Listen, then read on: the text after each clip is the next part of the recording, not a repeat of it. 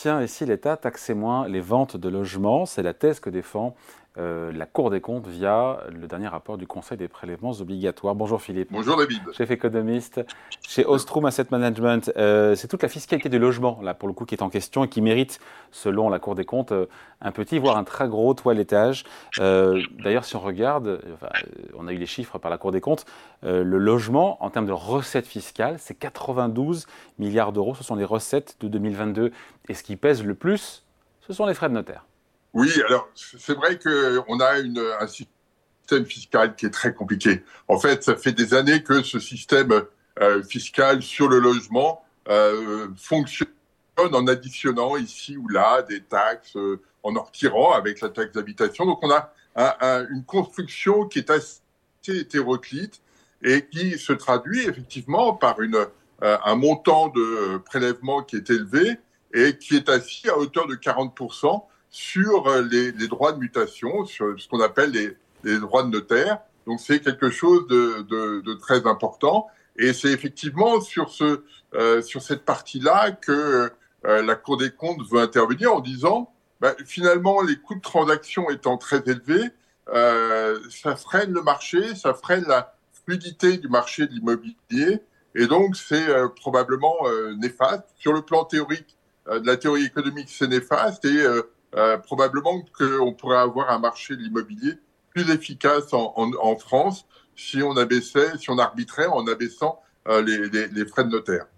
Donc ça se défend, encore une fois, quand les magistrats euh, de la Cour des comptes proposent donc cette refonte qui, en gros, on l'a dit, hein, font baisser les frais de notaire, compenser, parce qu'il faut bien compenser ça pour les, notamment les départements, si je ne m'abuse, par une hausse des taxes foncières, ça se défend de se dire on taxe moins l'accès à la propriété, l'acquisition immobilière, et plus la détention du patrimoine immobilier. Ça s'entend d'un point de vue, à vous écouter, d'un point de vue économique. Hein. Oui, ça, se, conçoit euh, assez bien. Euh, la difficulté va être dans, le, dans la réalisation de, de, euh, de, cette bascule, si elle a lieu. Elle ne peut pas avoir lieu là maintenant, si je puis dire. On est dans un marché immobilier très, très compliqué. Donc, le, mettre, en, mettre en œuvre une, un, changement dans la, dans la fiscalité serait, serait complexe aujourd'hui. Et puis, il y a une autre problématique qui est celle de euh, la taxe foncière. Alors, l'INSEE euh, a fait une étude montrant que la taxe foncière n'était pas équitable selon le, euh, les niveaux de revenus. Et c'est là-dessus que, en partie, se base la, Cour des comptes pour dire il faut, il faut changer les choses. La, Cour des comptes se base là-dessus en disant. Alors, le problème qui est associé à cela vient du fait que dans ce euh, quand on fait une taxe foncière, il faut l'appuyer sur des valeurs locatives, sur des valeurs euh, de chaque maison, de chaque appartement. Et on sait que euh, ces valeurs cadastrales sont assez anciennes, sont assez hétérogènes. Et, et avant d'imaginer que l'on fasse une, une, réforme de ce type-là, il va falloir réformer et redéfinir les valeurs de chaque bien immobilier. Et ça, c'est une, une patate chaude, si je puis dire, que les gouvernements se repassent euh, d'année en année parce que c'est quelque chose de, très compliqué et qui pourrait avoir des effets euh, forts sur euh, le niveau de la, des, des, des, montants à payer pour, pour les, les contribuables. Ouais, sur ces 92 milliards d'euros de recettes fiscales liées au logement, je l'ai dit, hein, 28 milliards viennent des frais de notaire, 26 milliards de la taxe foncière.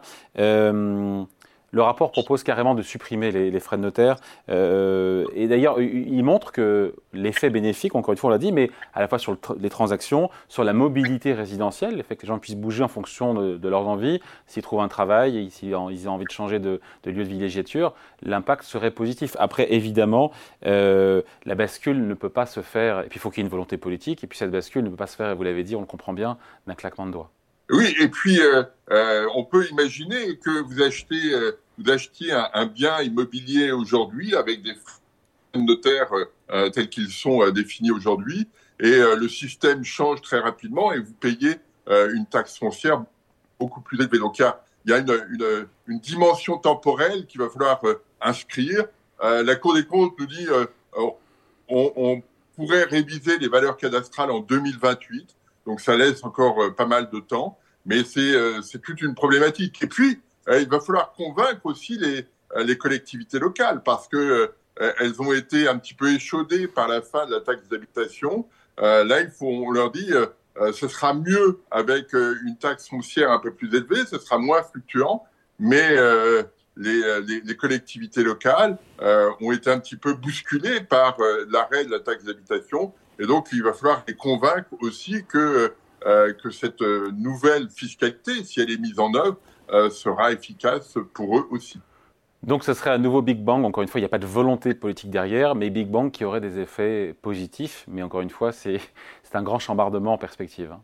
Oui, oui, c'est toujours, la, ben, toujours la même chose. C'est-à-dire que vous accumulez des, euh, de la fiscalité diverse et variée euh, euh, pendant des années et des années. Et puis, à un moment donné, vous voulez faire place nette, ce qui est très bien, mais qui peut avoir un coût associé très, très élevé. Et il faut effectivement une volonté politique très, très marquée je ne suis pas persuadé que euh, on soit dans cette euh, situation aujourd'hui. On voit que le, marché immobilier est en, grande difficulté. Il n'y a pas de mesures euh, fortes qui aient été prises pour euh, rééquilibrer ce marché, pour notamment sur le neuf. Donc, l'immobilier ne semble pas être une priorité aujourd'hui pour le pour le gouvernement ça, on l'a bien compris. Merci beaucoup. Explication signée Philippe Wechter, chef économiste chez Ostrom. Merci Philippe, bonne journée. Merci David.